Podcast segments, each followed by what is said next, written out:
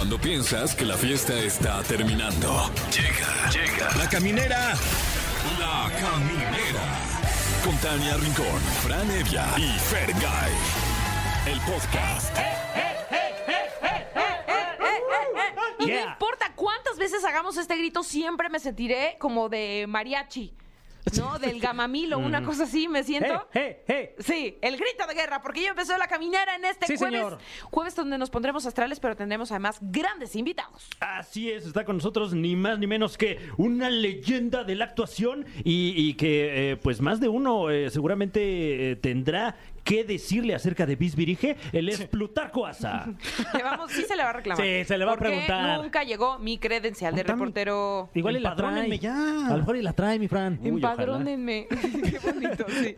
Oye, y también este, tenemos invitada de lujo porque está con nosotros en la sección de los especialistas, Laura Olascuaga, que es Miss Universo de Colombia y también Wow. empresaria, y viene a platicarnos de sus proyectos. Exacto. Y además, eh, mencionar algo, un dato importantísimo, Día Mundial del Chimpancé. Mm. Ay, mira, traemos uno por aquí. No, era un saludo, era una felicitación. Ah, ya ¿fuiste veo, tú? claro. Mm, sí. Guau. ¿Cómo no habla chimpancé? Era un requisito ser algo de animal para estar aquí. No, no es cierto. Wow. Eh, también hoy es el Día Mundial de Andar Desnudo. Ah. Entonces, doble felicitación a los chimpancés. Exacto. porque felicidades. se la pasan Ellos así. siempre están encuerados, Y prácticamente. nosotros estamos chavos, vamos a quitarnos la ropa, ¿no? No.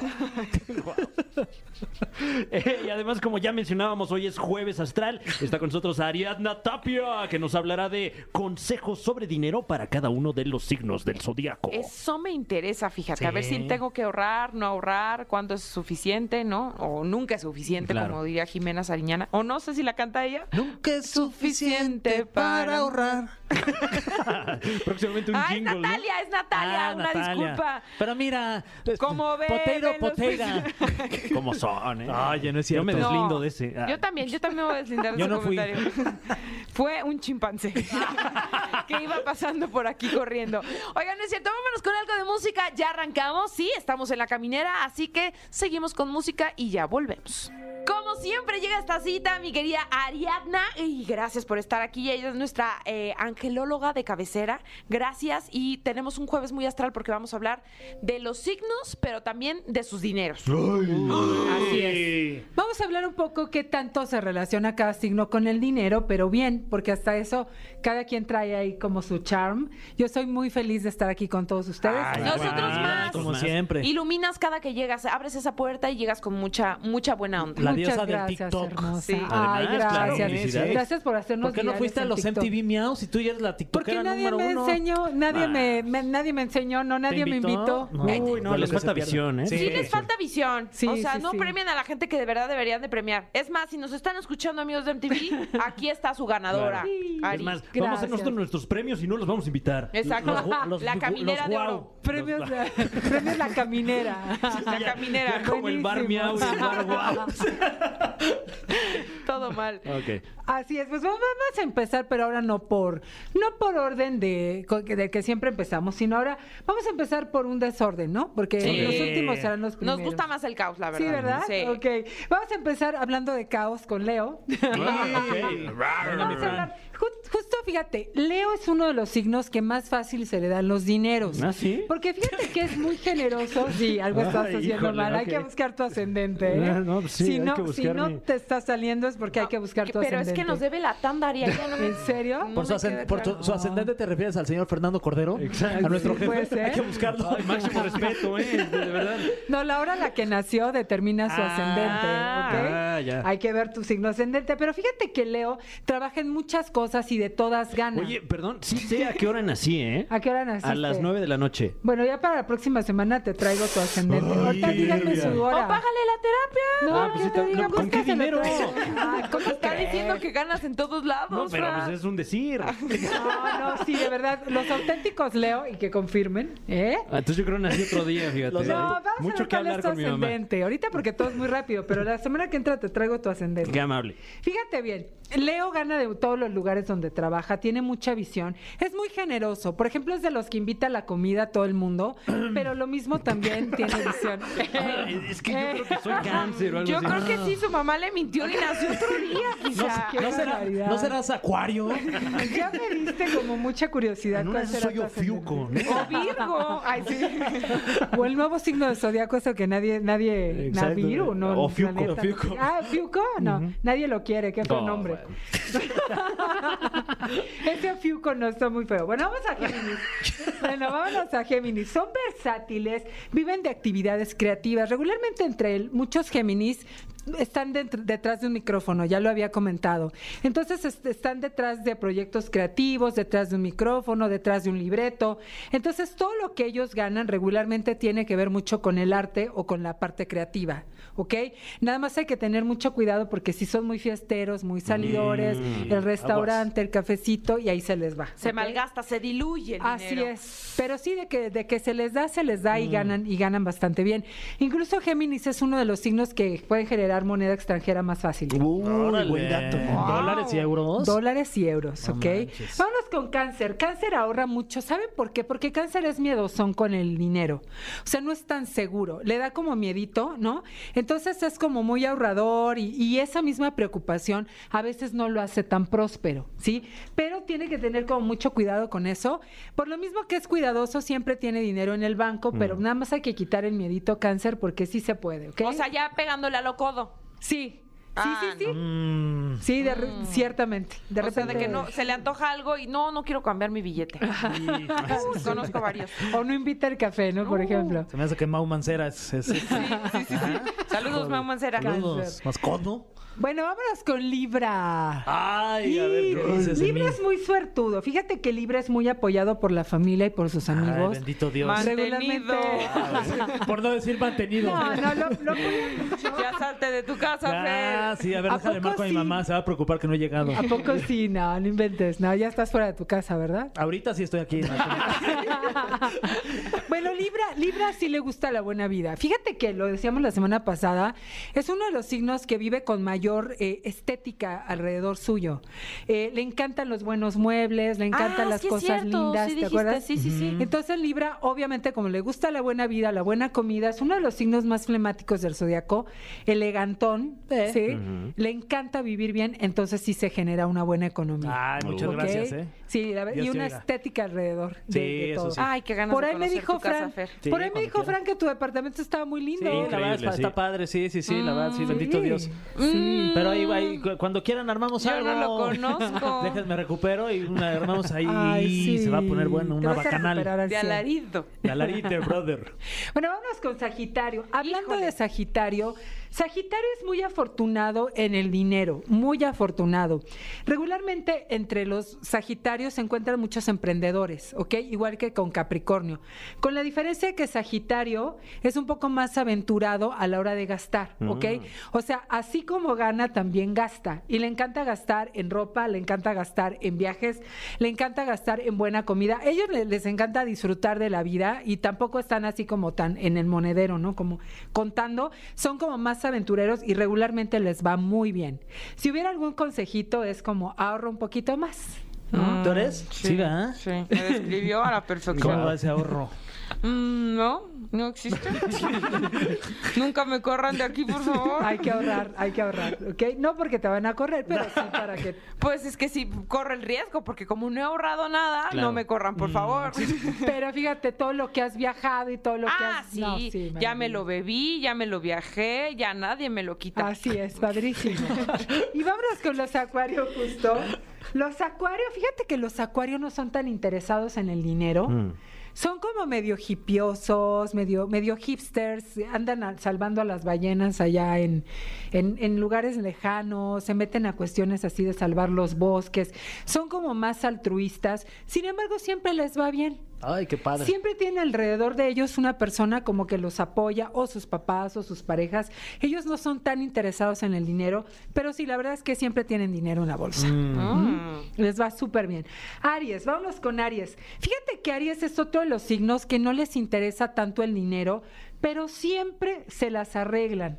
Para tener dinero. Y como siempre su cabeza está mil por hora, proyectos, proyectos, proyectos aquí, proyectos allá, siempre está llegándoles dinero y trabajo, pero ellos no están de- contando nada, sino que ellos como que disfrutan más su trabajo y les llega, les llega dinero por todos lados y regularmente son muy emprendedores, muy aventureros y les va bien. Nada más tienen que tener mucho cuidado porque a Aries le da por apoyar a todo el mundo. Mm. Le piden prestado, oye mi hermana, fíjate que qué crees, oye fíjate que mi amigo, mi novio tiene una bronca y ahí están de madres ardiendo y de madre Teresa de Calcuta y ellos después sí, sí les llega, pero sí pueden Se ven raspados en la economía. Sí, porque Ah. todo el mundo les pide, porque Y- aparte les va súper bien. Entonces una buena carrera para Aries sería la de usurero, por ejemplo. Cobrar con muchos intereses. claro. Sí, cobra con intereses, pero con eso que es tan noble igual y no cobra. Mm, una caja de Entonces ahorro. hay que pedirle dinero a un Aries. Sí, ¿eh? ¿Hay- Este, hay algún Aries? a- En Yo soy. Aries, no me pidan Ah. Ari, no traigo para el pasaje de regreso. ¿Cómo crees? No, sí, no. no, traes por ahí dinero. No te lo creo. Un vuelto que tenga. Sí, Sí, ya la estás convenciendo, ¿eh? sí Ya la estás convenciendo. un Ah. sor, Juani- un sor Juanita Sí. y que te sobre. Sí, claro que sí, con mucho gusto. Ay, ¿ves? No te lo voy a regresar. No, sí te lo voy ya a sé, regresar. ya Sí, sé, sí, no, sí. no, no, No, y ya ni lo va a sé. ahorrar, ¿eh? Y aparte, aparte ni lo va a ahorrar, se va a ir a cenar. Bueno, vámonos con Capricornio. Capricornio es emprendedor, le encanta el dinero y la estabilidad. Fíjate que Capricornio sí es como muy frío en los dineros. O sea, sí hace algo y lo hace, o sea, sí que bueno, es como muy, igual que los Virgo, que son súper calculadores en ese sentido, no en el mal plan, pero sí regularmente les va muy bien porque sí son muy cuidadosos en la cuestión O económica. sea, como visionarios. Sí, son visionarios, emprendedores, ascienden muy rápido y son cuidadosos con el dinero. Regularmente les va muy bien. Está entre los signos que más fácil hacen dinero. Luego nos vamos con Escorpio. Fíjate que Escorpio es un gran proveedor y le encanta tener a su familia protegida. De hecho, entre muchos Escorpio están muchos hombres que no dejan trabajar a su esposa porque la quieren proteger. O son de los papás que mantienen a sus hijos hasta que tienen treinta tantos años. A ver, platíquenos si no. Oye, Pero- eh, pues creo que eh, también me mintieron mis papás con su signo, porque los dos son escorpión. y no son así. no, ¿Te fíjate que... este- No, no es cierto, un saludo, un saludo. este, Ah, mira, donde ¿eh? quiera que se encuentren. Pues fíjate que los escorpiones son como muy, muy protectores con el gremio y les va bien de dinero. La verdad es que les va muy bien de dinero, casi siempre. No, es que de verdad yo creo que eh, nos mintieron a todos. ¿Por qué no le hablamos en vivo a tus papás para que nos digan si de Sí. verdad sí naciste ese día? Porque si no de creo que verdad me son tus papás. o si de verdad sí son tus papás. No. Ok. Sí, ya el otro pues, día, ya el otro día Tania hizo, hizo Organicémoslo. hablar Aquí a nuestra pececita. Que no te haga hablar a ti, a ver, platícanos, ¿Eh? compártenos. Que este No, ya es se una es terapia. pura guasa, sí, este, pero... O vayamos a buscar tu acta de nacimiento original. Claro. La original, no la que te hacen creer que tienes. Así es. Pues esta Ari. es la suerte para el dinero para los signos. Muchas gracias. Siempre tus consejos, la verdad es que nos iluminan. Gracias, Siempre hermosa. gracias. Y los invito a que me sigan en mis redes sociales, arroba Ariadna Tapia, ok, en Instagram, en TikTok, en Facebook, estoy en Quai también, estoy en en todos Twitter, lados. estoy en todos lados, así Sí. que eh, ahí puedo, ahí me pueden Y que te llamen también para terapias. Claro, al 55 80 31 91 84, WhatsApp. 55 80 31 91 84 y muchas gracias, nos vemos la semana que entra. Les traigo su ascendente la semana Ay, que muchas viene. gracias. Yo tengo que investigar a qué hora nací. Investiga porque qué ignoro. naciste Órale, y traigo la lista y ya te digo y te saco de dudas. Ok, muy bien. Ah, a todos, pero sobre todo a Fran, Para que no, no se nos conflictúe. No, es que Ánimo, no puedo Fran. dormir, de verdad. Muchas gracias, Ari. Gracias, Seguimos con más aquí en La Caminera. Los Muchas dejamos gracias. con algo de música. Bueno, amigos de La Caminera, seguimos aquí en Exa FM 104.9 y en este jueves la verdad es que tenemos el honor, el placer de que nos acompañe. Iba a decir, eh, Dilo. ¿sí? Sí. Una institución de las novelas, Sí, pero es que también fue conductor.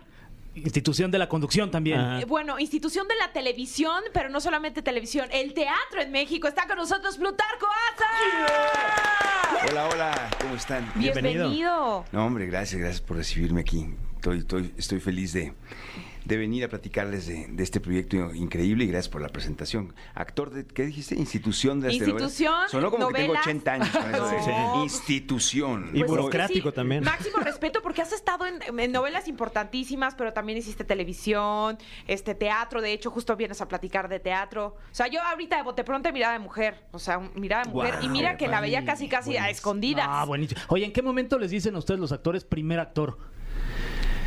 Eh, Cuando llegas temprano.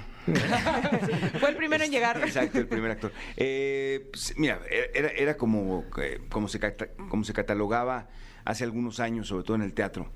Empezabas de dama joven, el galán, y luego iban subiendo hasta llegar al primer actor y la primera actriz, que eran ya los que sean los papeles más importantes en el teatro, que casi siempre eran los, los escritos para actores un poco más maduros, con mucha experiencia.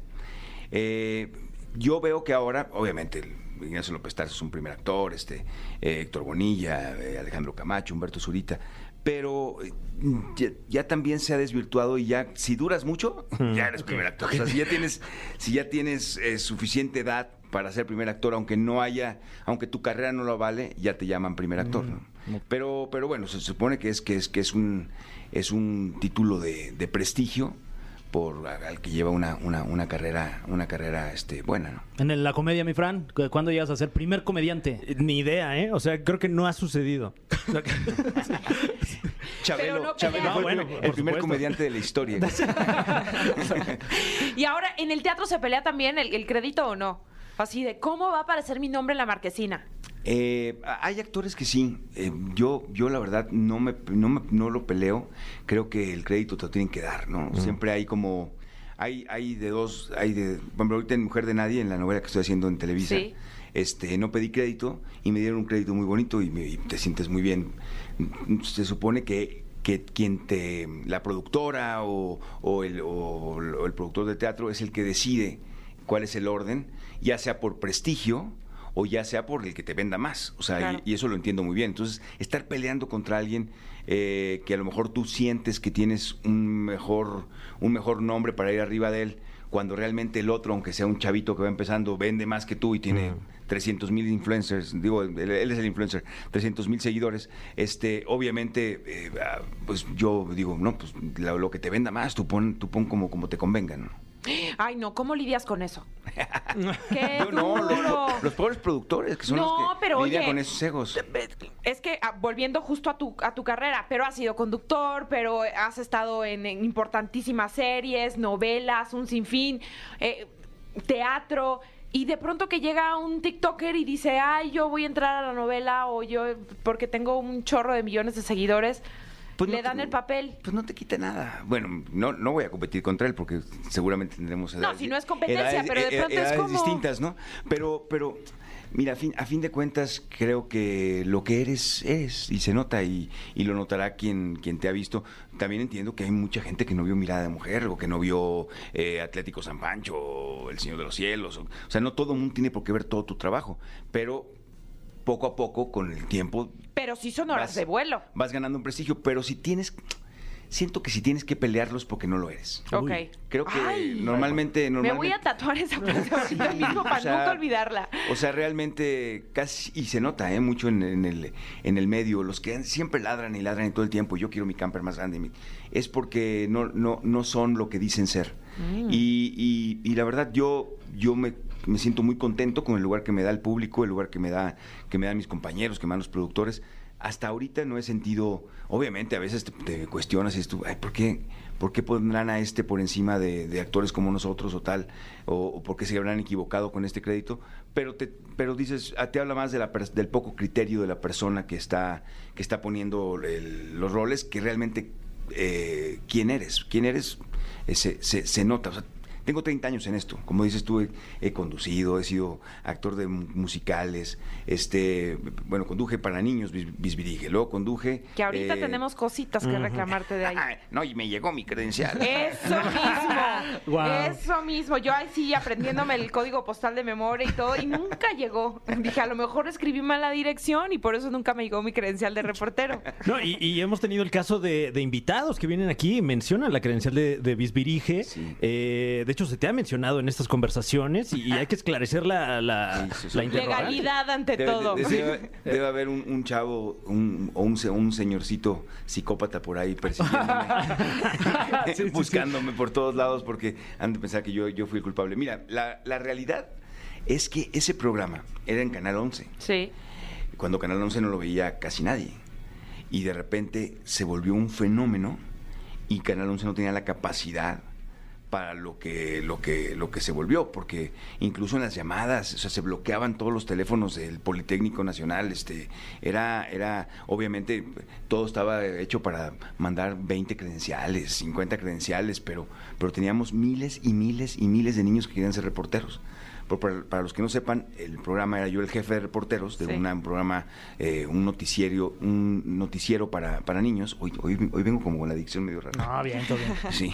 Este, em, y em, yo tenía un grupo de reporteros que eran niños y hacían reportajes de interés para los niños.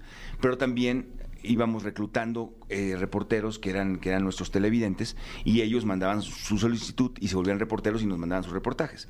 Entonces, este, pues eso se volvió un fenómeno. Me acuerdo haber estado en el Paparote Mu- Museo del Niño este, y habían 3.000 niños Uf.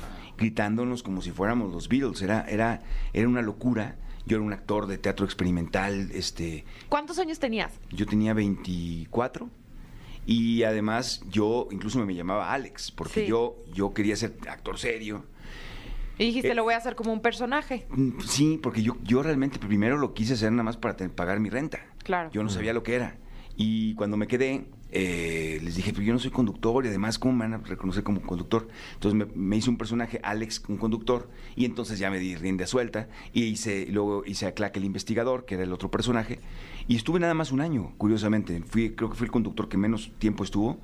Pero fue tal el impacto que hasta la fecha todo el mundo me, me, me, me dice, "Bisbirige, bisbirige", por todos lados. Sí.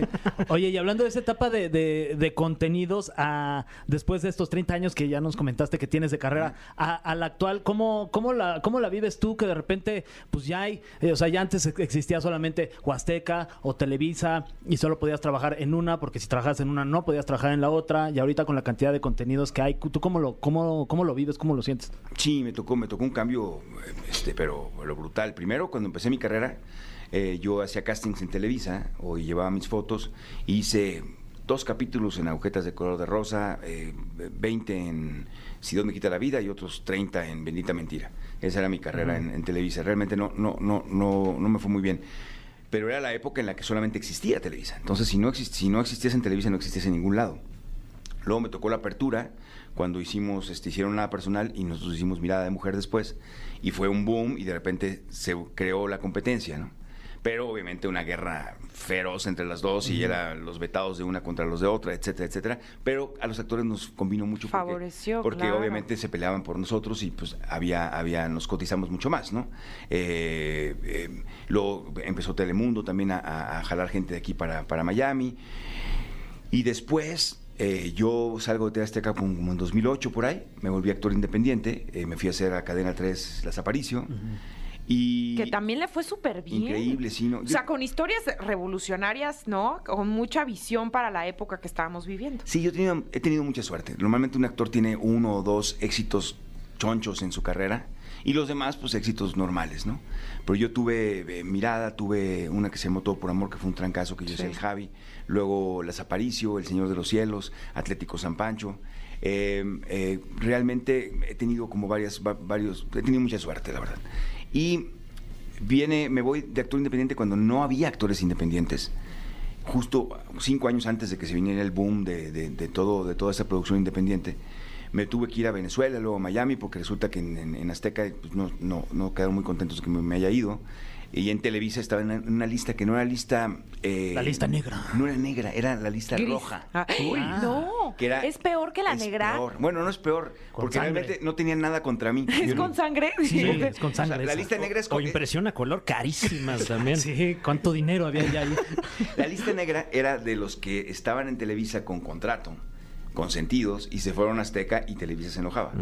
La lista roja éramos los que, era una especie de pacto entre caballeros. Cuando em, nos empezamos a cotizar mucho los actores, se juntaron los ejecutivos, o no sé si los dueños, a, a hablar, a decir esto no puede ser, dame 20, por decir un número, 20 actores tuyos intocables y yo te doy 20 intocables y eso no los, son incon- Wow. incontratables. Y yo estaba en, en la lista De intransferibles, de digamos. intransferibles. Entonces, no podía trabajar en ninguno de los dos y era lo único que había. Me fui a trabajar a Venezuela, me fui a trabajar a Miami. Cuando regresé de Miami, ¡pum! Se, de repente ya no hay vetos, hay este, eh, eh, se puede trabajar en cualquier lugar. Y, y yo ya llevaba un poquito de ventaja porque llevaba tres años de actor independiente, este, ya me la sabía un poquito.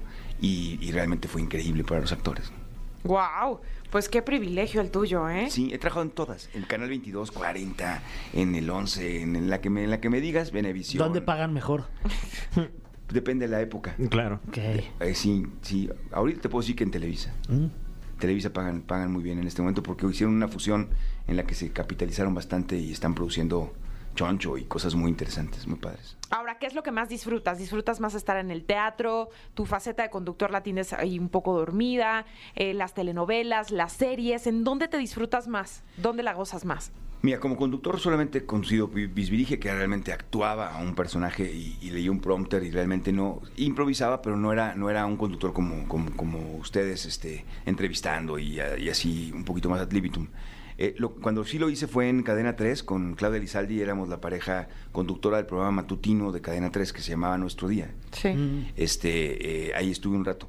Pero realmente no es lo mío. O sea, eh, yo, real, yo soy actor, me hice actor para hacer teatro, yo me enamoré del teatro, estudié teatro, eh, y, y yo, yo por mi perfil, ahora sí que por mi perfil, por el que tú, el, el que quieras, el que vea, le, le hago así y me salgo de la, de la toma.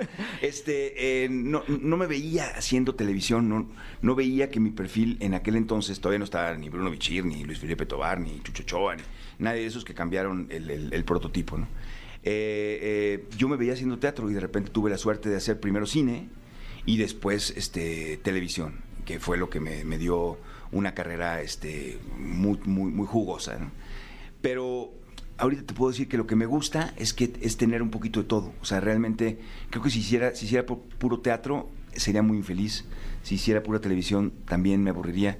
Y si hiciera puro cine también. Entonces creo que lo que me gusta de mi carrera es que eh, acabé ahorita Mujer de Nadie eh, y estoy en el teatro, en dos obras de teatro. Acabo eso y me voy a hacer una película. Este, estuve en San Sebastián con Ripstein. O sea, Wow. hago, hago, hago cosas comerciales, cosas este, un poquito más experimentales. O sea, e- esa diversidad y que yo tenga la chance, porque no todos los actores tenemos la chance de, de ir y venir y que no te, no te cataloguen como solo hace telenovelas o solo hace comedia, o sino que yo tengo chance de, de ir y venir en varios géneros y en varias, en varias este, eh, formatos. Oye, y lo que sí es que tampoco nunca vamos a dejar que te vayas. Vamos con algo de música Venga. y vamos a regresar porque ¿qué viene?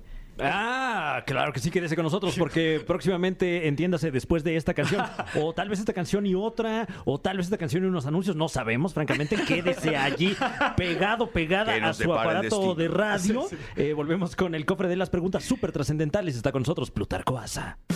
Ya estamos de vuelta en la caminera de Exa FM. Estamos platicando con el gran Plutarco Asa, que además de hacer un recorrido por eh, su carrera, viene aquí para platicarnos de su nuevo proyecto.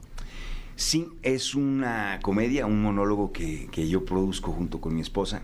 Es un producto de la pandemia porque eh, mientras estábamos eh, ahí encerrados pensando que, que el mundo se iba a acabar y que, y que ya nunca, por lo menos en mi profesión, iba a ser muy difícil poder trabajar otra vez, sobre todo en teatro. Eh, para, para evitar la ansiedad, di- dijimos, hagamos algo proactivo, vamos a, ¿qué se, qué se va a poder hacer cuando acabe la pandemia? Y pensamos, pues un monólogo. ¿Y qué tipo de monólogo? Primero que hagamos el diario de un loco o algo tan intenso. La gente va a querer algo más ligero. Entonces eh, vi, yo había visto un monólogo que estaba en Broadway, de, se llama The New One, de Mike Birbiglia, que es un, es un gran comediante, que hablaba sobre su experiencia eh, de un tipo que nunca quiso ser papá y de repente, eh, y su, su mujer estaba de acuerdo con él, pero cuando se le va acercando el reloj biológico a la mujer, se le, va- se le está acabando, eh, ella cambia de opinión y le hace manita de puerco y medio lo obliga a, a- a- a- Que sí vamos a ser papás. a montarse en esta ¿Cómo aventura. que no? Y entonces él de una manera muy cómica, primero te cuenta las razones por las que no quiere ser papá y después cómo vivió este vía crucis desde, desde que no podían embarazarse hasta la pesadilla del embarazo y luego cómo de repente nació este bebé y, y- y él quedó fuera de su familia y él se volvió la nueva pareja de la, de la mujer. Todo de una manera muy divertida. Eh, entonces yo lo empecé a traducir, eh, Adal Ramones me lo empezó a dirigir por Zoom y queríamos tenerlo listo para cuando dieran luz verde eh, eh, después de las vacunas. Eh, y estrenamos hace un año en el Parque Interlomas, luego estuvimos... Pero sí estuvo siempre pensado para presentarse en algún foro, en un teatro con público en vivo. Siempre. eh, todo el mundo estaba haciendo, haciendo eh, cosas para, para streaming, pero yo tengo algo, digo, respeto muchísimo a la gente que, que- que hace teatro por streaming, pero, pero siento que el teatro es en vivo. O sea, sí creo que, Conectas diferente. in- Incluso yo como público, eh, si quiero ver algo, no voy a ver una obra de teatro filmada, mejor me veo una serie, una película. Es dificilísimo competir. El, te- el teatro es imaginación, es un actor que de repente te empieza a pintar paisajes a través de su imaginación y con sus y con sus este eh, con su técnica y con sus habilidades para que la gente te crea que de repente estás en, en Escocia y luego te vas a, a- a- un, buque mercante y, y- y tú como espectador lo vas siguiendo Eh, videado es muy difícil te hace falta el buque mercante te hace falta este el paisaje de Escocia entonces nunca lo pensé para para streaming siempre para, para que estuviera listo para cuando, cuando dieran luz verde. Estrenamos el año pasado, es, ya es el cuarto teatro en el que vamos a estar, porque esta ciudad es tan grande que puedes hacer gira en, en- dentro de la ciudad. Estuvimos en. Interlomas, en Parque Interlomas, luego en Wilberto Cantón, luego en San Jerónimo, y ahora estamos en la Condesa en el Foro Shakespeare. Y es una, aparte de ser un reto que yo nunca había hecho un monólogo, eh, no hago tanta comedia, aunque estoy también en 2 más 2 este, los jueves y los viernes ahí en el, en el Royal del Pedregal pero no se me reconoce tanto por hacer comedia, realmente me llaman con esta cara de maldito que tengo de, para hacer para hacer este cosas más intensas. Y, y- y era una era un gran reto pero aparte yo sentía que era un buen debate para el momento porque la gente se está debatiendo entre tener hijos o no much- cada vez más las, las parejas y las nuevas generaciones no quieren tener hijos No, y tienen durante sus la razones. pandemia también entendiste lo que es ser papá, ¿no? De tiempo También, completo. to- Totalmente. Oye, oye, mi querido Plutarco, y, y hablando de tu obra de teatro, tenemos eh, boletos para que vaya la gente que nos está escuchando aquí de la caminera. Tenemos 10 boletos dobles para que ¿Dobles? vayan este sábado. ¿A las ocho? A las 8 de la noche. Ajá. Y también tenemos otros 10 boletos dobles para que vayan el domingo a las 6 de la tarde. a las 6 de la tarde a los que a los primeros que llamen Ahí está. Muy bien. Para que vayan a ver, voy a ser papá con Sí, voy a ser papá maldita sea Y el teléfono en cabina es el 51 55 5166 3849 Wow. o terminación 50. Qué buena memoria Estoy- tienes, Fer. ya estoy muy Denle su premio. Con todo y que vengo ya bien bien así. Bien Como- tomado, como Sí. siempre. Eh, ya ha llegado el momento, dama, caballero, ente no binario que nos escucha, de pasar a esta sección clásica de este programa que se llama... El cofre de preguntas súper trascendentales en la caminera. Eh, vamos a ponernos un poco más profundos. serios, todos serios. Serios, con estas preguntas muy solemnes. está bien que escribe un grupo de filósofos que tenemos aquí encerrados en una bodega. Y no son los pitufos filósofos, ¿eh? No, no, no. No, este, este- sí es un comité real que se pone de verdad ahí con mucha inspiración a escribir estas. Ahí en el espacio escultórico. Exacto, ahí mismo. En pachecos todos andan ahí. La primera pregunta dice: ¿Crees que hayas tenido otras vidas? En otras palabras, ¿crees en la reencarnación? Mm, buena esa, ¿eh? Em, pues no, no hay pruebas de que eso realmente exista, aunque suena como una gran... Si, si, si Dios existe, pues sería una gran manera de, de poder este, eh, darle karma y dharma a, la- a- a las personas según lo bueno o lo malo que hicieron en la vida. Lo que, lo que yo siempre me he cuestionado al respecto es, ¿de qué sirve reencarnar si no estás consciente de las vidas anteriores? Mm. O sea, pa- ¿para qué reencarnar si vas a cometer los mismos errores porque no, no tienes la experiencia pasada? Entonces, este, realmente no le veo ningún sentido. Sería increíble que esta fuera mi cuarta reencarnación para que yo, pero que yo me acordara de todas para ser una mejor persona, ¿no? Eh, eh, Claro, que dijeras, tengo que comer limón para que no me des corbuto como hace unos siglos. Exacto, exacto, exacto. Y entonces realmente el, el que todos hayamos reencarnado y que yo, yo sea un alma vieja, no le veo el sentido, como para qué serviría. Entonces, este, ese es mi único pero, pero, pero siempre estoy abierto a todas las posibilidades de, de- de vida después de, de- ¿Tú- de la muerte. ¿Qué crees que ocurre después de la muerte? No tengo la menor idea. Yo creo que hay que vivir sin preguntárselo demasiado. Eh, si te hace falta para poder dormir en las noches y que no te dé miedo, pues invéntate una buena historia. Cada quien se ha- Claro. se, se ha inventado sus buenas y son, y son bienvenidas. Y, y- y aparte, eh, es, es- es increíble que, el, que es padrísimo que el ser humano tenga esa capacidad de, de poderse calmar a sí mismo, inventándose o, o- o- o repitiendo para no, para no entrar en polémicas de si son inventadas o no, este, repitiendo eh, eh, eh, histo- historias. historias ancestrales de, de seres que, que- que nos dijeron que, que va a haber cielo o infierno, o que va a haber este, o que o cualquier, cualquier historia, o la reencarnación, o lo que tú quieras.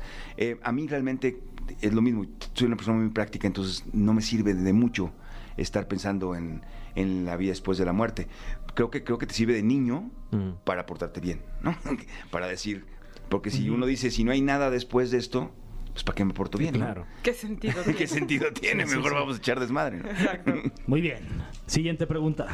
Se vuelve a abrir el cofre. Ahí está. Aunque ya tengo la pregunta afuera. Qué raro. Así soy yo de mago. ¿Sigues en contacto con Angélica Aragón o Ari Telch de Mirada de Mujer? ¿Siguen siendo tus amigos, compañeros, colegas? Y si tienen algún grupo de WhatsApp que se llama... y si tienen su teléfono para si- llamar. Sí, sí, sí. Y si tienen algún grupo de WhatsApp que se llame eh, Mirada de Mujer. No, porque no existía nada de eso en aquel entonces, entonces hubiera estado increíble. Es- Esta profesión es muy rara porque eh, hay mucho cariño con muchas personas con las que conviviste en el transcurso de tu carrera, que realmente los considero amigos, eh, algunos casi hermanos. Este, Angélica, bueno, fue mi mamá desde mi primera película en 1993, que se llamaba En el aire. Yo hacía Jiménez Cacho de joven. Y, yo, era el protagonista de una tercera parte de la, película y Angélica era mi mamá. Después vino Mirada de Mujer, después vino, este, creo que antes hicimos Cilantro y Perejil juntos, hicimos Todo por Amor, eh, me, acompañó en True West, en mi primera producción de teatro. Entonces es alguien que yo quiero muchísimo, Ari es un gran amigo, pero no nos vemos tanto como, como quisiéramos. Casi siempre se acaban los proyectos y cada quien agarra su patín. Con Ari sí he estado eh, hablando, la última vez hablé porque me, eh, me estuvo asesorando porque hice un personaje esquizofrénico en, en Prueba Perfecta y él como es, eh, ha estudiado mucho todas este, las enfermedades mentales, eh, quería yo no regarla demasiado. Eh, con, con Margarita Gralia, cada que voy a San Miguel de Allende, ahí paso por los churros y, y nos damos un abrazo.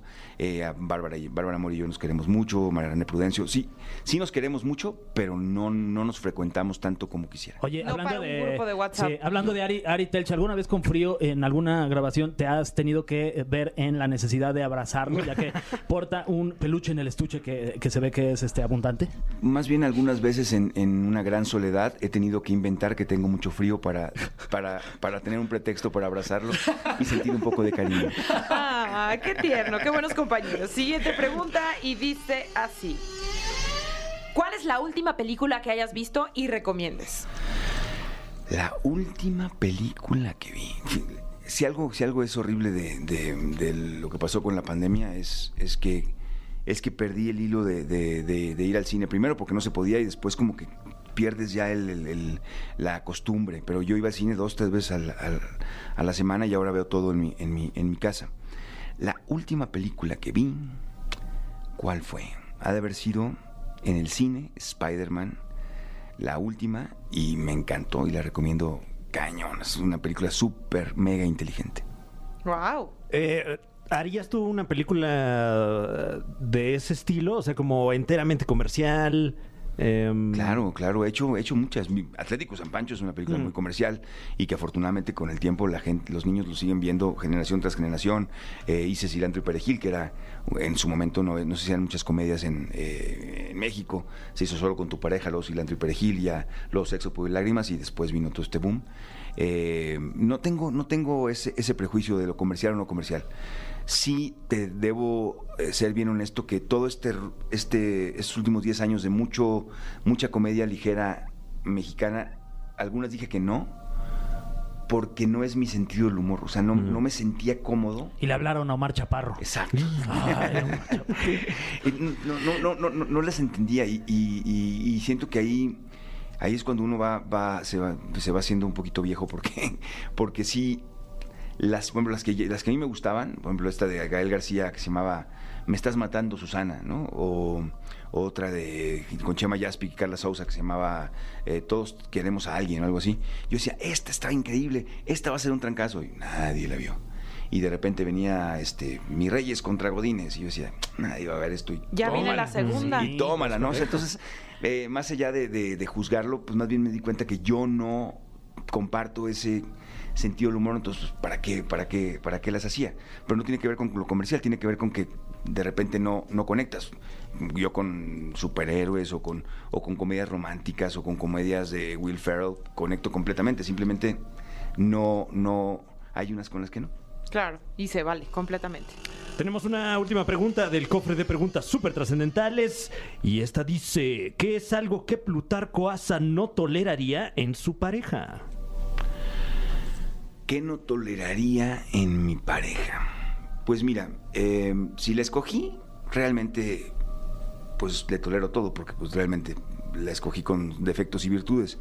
Em, yo creo que más que en ella, no toleraría eh, un mal efecto en mí, por- como por ejemplo que no me deje ser yo, o que no me deje ser feliz, o que no me deje hacer las cosas que me gustan, o sea, que se, que se, o que, o que me esté criticando todo el tiempo, y, y, o sea, que no me deje estar, estar, ¿no? Eso, eh, a, a mí yo dejo ser y, y me gusta que me dejen ser, pero, pero realmente algo en sí que, que, que porque creo que todo se puede perdonar, o sea, desde infidelidad hasta un mal día en que te griten y te humillen, o sea, las parejas realmente vamos evolucionando y pasando por muchas cosas y, y muchas cosas cada quien sabe hasta dónde perdona. No tengo algo que diga esto, no, con esto no podría. Pero sí no, no puedo, eh, en- en- a estas alturas sí no puedo no, no, no ser feliz, ¿no? y, y si alguien de repente dice, eh, quiere entrometerse todo el tiempo, ¿por, por qué haces esto? ¿Y por qué no quieres? Mejor haz el otro. Ahí sí ya no, ya no, podría. Claro. Oye, pues ya, ya estamos cerrando casi, querido Plutarco, pero invita a la gente a que no se pierda Voy a ser papá. No se pierdan, voy a ser papá, maldita sea, una comedia divertidísima. Nos está falando el maldita sea. Maldita sea. Maldita, Maldita sea. Se la tuve que poner porque realmente voy a ser papá. Sonaba algo como muy... Muy feliz. Muy cursi. y, pero ten- para, para que la gente entendiera que iba, pusimos el maldita sea para que entiendan que es un tipo que no quiere ser papá. Eh, eh, Vayan a ver, está en el Foro Shakespeare, que aparte está padrísimo, está rodeado de restaurantes, puedes pasar una tarde increíble y ver una, una comedia muy divertida que puedes llevar a tu novia, a tu familia, a tus a- Si van a ser papás, que ni vayan. Al contrario, que ¿Ah, vayan. sí? y, que, Ok. y que sí. Vas, sí. Fer. Eh, oye, ¿voy a ser papá? ¿Qué? ¿Qué? ¿Me, ¿Cómo? ac- qué? Me acabo de Te enterar. acabamos de dar la noticia. No manches. Te estoy dando la noticia. Ay. Me habló Ani hace ratito. Y, y seguro es mío. Pues hasta Pon donde yo sé. Sí. Ay, bueno, pues ya me haré cargo. O veo qué hago. ¿Y, y quién es? ¿Anie también? Anie, se llama. Sí, sí, sí. Sí. No, pues no se pierdan. Ustedes también, por favor, si Sí, quieren. Es- claro. Es, es un, es un stand-up, pero hecho monólogo. Está muy, muy divertido. Entonces estás los. eh, ya empezó, se estrenó el 2 de julio. Exacto. Sábados a las 8. Sábados a las 8. Domingo a las 6. Perfecto. Y tenemos boletos para que nos llame usted aquí al teléfono en cabina 55 51 66 38 49 o 50 para que vaya usted a ver Voy a ser papá con Plutarco Asa. Vuelve cuando quieras, querido Plutarco. No, hombre, de verdad, qué privilegio tenerte aquí. Nos diste varias cátedras de vida, dos, tres frases que nos vamos a, ta- a ¿Cómo tatuar. Crees? sí, hombre. claro, claro No, no, que no sí. me hagan caso. No, no, no. No, no sigan mi ejemplo. Gracias, Plutarco Asa, aquí en La Caminera. Seguimos con más música. Los dejamos con, con esta canción y regresamos a La Caminera en Exa FM.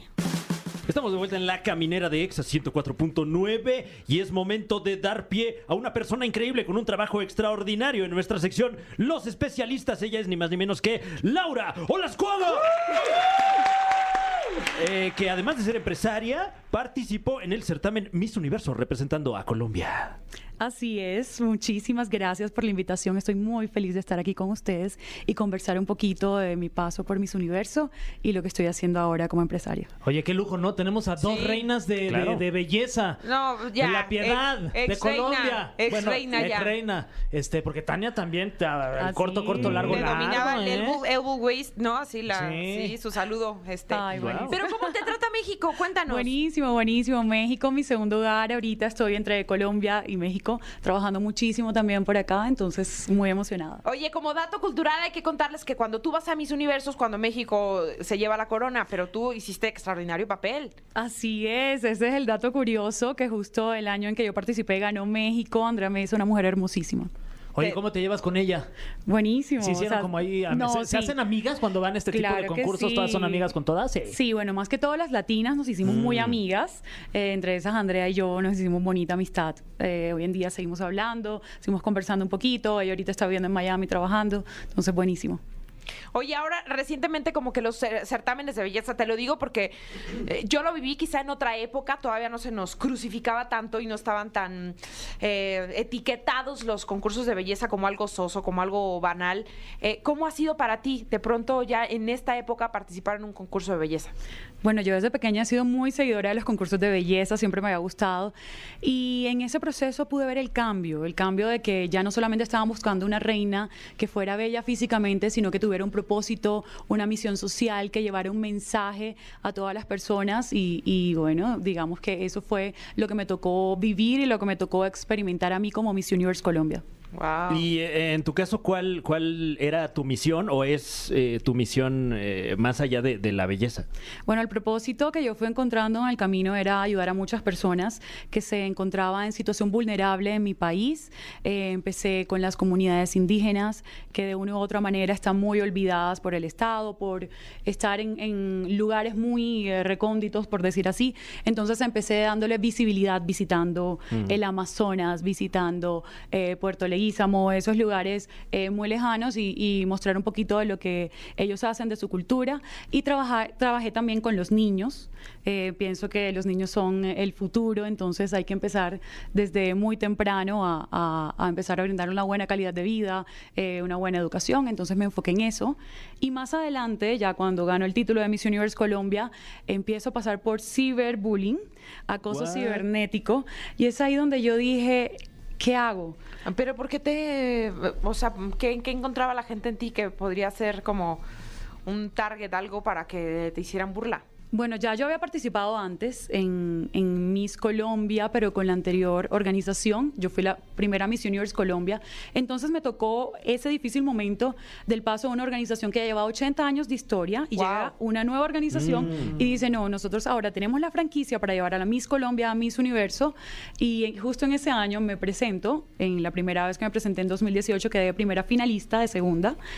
Y en 2020 ganó el título de Miss Universe Colombia como la primera Miss Universe Colombia. Entonces muchas personas que querían de pronto seguir con, con los años de historia que tenía la otra organización o que de pronto se encontraban inconformes, empezaron a hacerme bullying cibernético y la verdad que fue muy pesado. Pero yo dije, bueno, ¿qué puedo hacer yo con esto? Desde mi rol como reina, tengo que inspirar a los demás, tengo que empoderar a las demás personas, no solamente a las mujeres, sino a hombres también que pasan por la misma situación. ¿Y qué puedo hacer yo para, para contrarrestar esto? Entonces creé una campaña que se llamó Una Ola de Amor, se llama Una Ola de Amor, y se hizo viral en Colombia y también a nivel internacional. Muchos famosos empezaron a unir, empezaron a, a levantar su voz, a decir una ola de amor por todas esas personas que, al igual que yo, pasan por esa situación y que de pronto se encuentran como en, en un cuarto oscuro, en un hueco y que no saben cómo salir de ahí y que gracias o por culpa de esto, muchas personas eh, pierden su vida, eh, aumentan los casos de suicidio. Entonces, eh, fue ahí donde yo me enfoqué para ayudar a empoderar a esas personas y también mandarle un mensaje a los que hacen este acoso cibernético de, oye, yo no te voy a responder de la misma manera que tú me estás atacando a mí. Yo te envío una ola de amor a ti para que tú te llenes de ese amor y dejes de atacar a las demás personas y, dejes de, de, de malinfluenciar a otros a que sigan haciendo esto. Claro, porque muchas veces esos ataques vienen como de una carencia afectiva de quien los está haciendo, ¿no? No tanto de quien las está recibiendo. eh, eh, Así y es. en este caso me parece pues una solución muy pragmática. Sí, no, fue, fue muy lindo, fue muy lindo porque me ayudó a entender muchas cosas y es que muchas veces cuando criticamos a los demás eh, estamos como poniendo un espejo y empezamos a mostrar nuestras inseguridades y queremos ponerlas en esas otras personas. Entonces cuando ya tú entiendes eh, todo de esa manera, puedes... eh, crear una campaña así, puedes sentirte fuerte, puedes salir adelante y alzar tu voz, no solamente por ti, sino por todos los que están pasando por la misma situación. Mm, La verdad es que suena bastante bien. Nos hace falta muchas olas de amor ¿no? Hola. en las redes sociales. y ahora ya con tantas, ¿no? Sí, sí, Olas sí. de amor para TikTok o ya Claro. que Sí. inunden también con, con mares en Instagram, Twitter, en donde sea. Así Oye, es. y, y si tú tuvieras que, o pudieses hacer algo diferente en este tipo de certámenes, ¿qué, qué- qué es algo que le, que le cambiarías, quitarías, qué, qué le moverías, qué le agregarías? Bueno, digamos que cada una de nosotras lleva como una bandera. Mi bandera fue eh, el acoso cibernético, el bullying cibernético. Entonces, que de pronto eso se pueda explotar un poquito más, que abran un espacio donde cada una de nosotras hable sobre eh, ese, esa bandera que está llevando, sobre lo que está apoyando y que muchas personas se puedan sentir más identificadas y que puedan entender que ya un concurso de belleza no solamente se trata de, de belleza física, sino de lo que tú tengas en el interior y lo que tengas para ah, llevar y aportar a la sociedad. Completamente, porque de pronto hay muchas chavitas, muchos chavitos con sueña, que sueñan, ¿no? Con, con estar en un concurso de belleza, con participar y esos chavitos te voltean a ver y te conviertes también como un eh, pues prototipo, un modelo a seguir y tienes que dar pues ese ejemplo del cual nos estás hablando. A ver, pregunta seria. ¿Qué es lo que menos disfrutas de un concurso de belleza? Los ataques, porque las personas a veces no entienden como toda la presión que tú sientes en ese momento. Digamos que los ataques es lo más difícil. Claro, el, público solo ve la transmisión y, y, perdón, y reacciona. ¡Ay, Dios mío. ¿Qué va a pasar? No sé si has oído hablar de Lolita Ayala. Eh, no, este, O de Phil Barrera. Sí, porque muchas veces, Phil Barrero, un saludo. Eh, muchas veces uno como público solo ve la transmisión y solo eh, eh, eh, eh, como que interactúa uno. Ese par de horas que dura en, en- en mi vida solo es eso, pero no sabe uno todo el trabajo que hay detrás, que me imagino que es de años. Sí, de años y, y de verdad que, que es mucho esfuerzo. Yo veía como muchas de las otras candidatas eh, salían a un desfile y de repente empezaban a recibir muchas críticas porque ustedes saben, ahorita las redes sociales son el boom y de ahí pues recibimos todo. Y, y lloraban o se encerraban o ya no querían ir a otro evento y la verdad era muy difícil ver a otras compañeras así, pasar por eso y, y de verdad que si se pudiera cambiar de alguna manera esto, Oye, pero porque por un lado es, eh, las redes sociales en, este caso es un arma de doble filo, ¿no? Porque te llegan todo este bullying, digamos, este acoso cibernético y por otro lado eh, funciona para también mandar este mensaje que llegue a más personas, ¿no? Es- me, me imagino que en este punto en el que te encuentras que es en el punto medio debe ser difícil, ¿no? Porque por un lado dices, ¡Ota, ya! Y por otro lado dices, bueno, es todo lo que esto quiero decir, llega a mucha gente.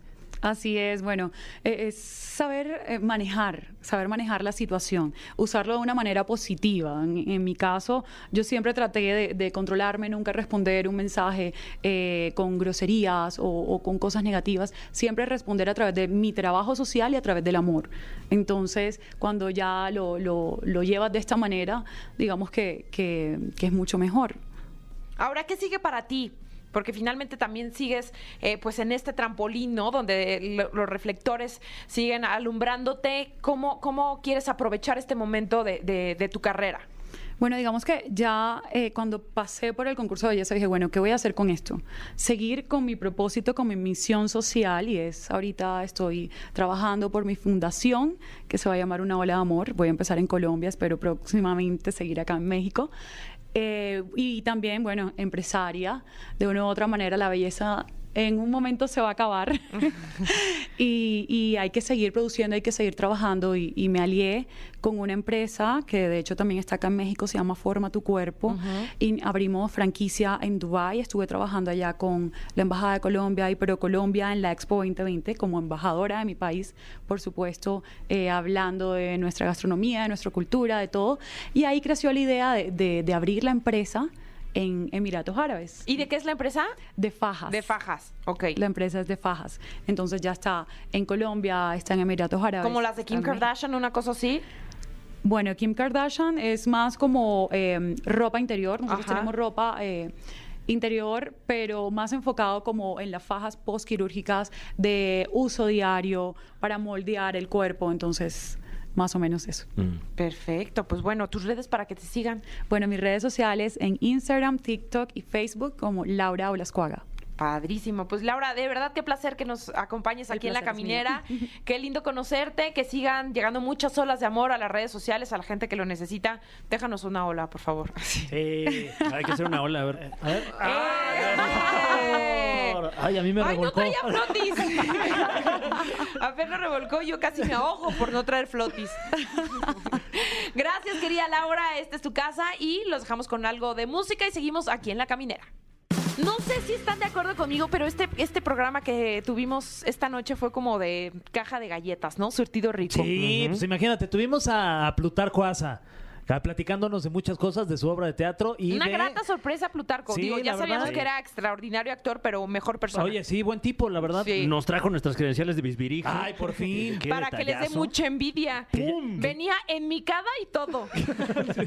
También tuvimos este Ariadna Tapia, como todos los jueves astrales, que qué que, qué diversión también. Ay, siempre. Ya prometió que viene este recargada la próxima semana. Y pues en esos oficios ahí, este, padres, Miss Colombia. Ah, sí, estuvo Qué lujo. aquí. Qué lujo. Nos Qué alta enseñó, es, ¿eh? nos Sí, enseñó a ¿eh? saludar. Cuando se fue, no, ustedes no saben, pero nos enseñó a despedirnos bien en el corto, corto, largo, cómo se hace ese muñequeo, pero también el movimiento del hombro, que es muy importante. Sí, Claro, y si lo hace uno mal, se puede lastimar. Sí. Sí, y luego ya el saludo ya no, no queda igual. Ya la Ya queda muñeca nada más ya- corto, corto, Sí. corto. Lo bueno es que ya está bien entrenada. La, muñeca, y todo, y su codo también. Sí. Oye, no le digas así. No, no, no, mi muñeca. Ah, ya. La mía. Mi muñeca. ¿O de qué muñeca estamos hablando? ¿Qué? Soy yo. ¿Esa cuál es? Ay, ¿cómo no te sa- ¿Quién canta esa canción, señor productor? ¿No te Mi muñeca.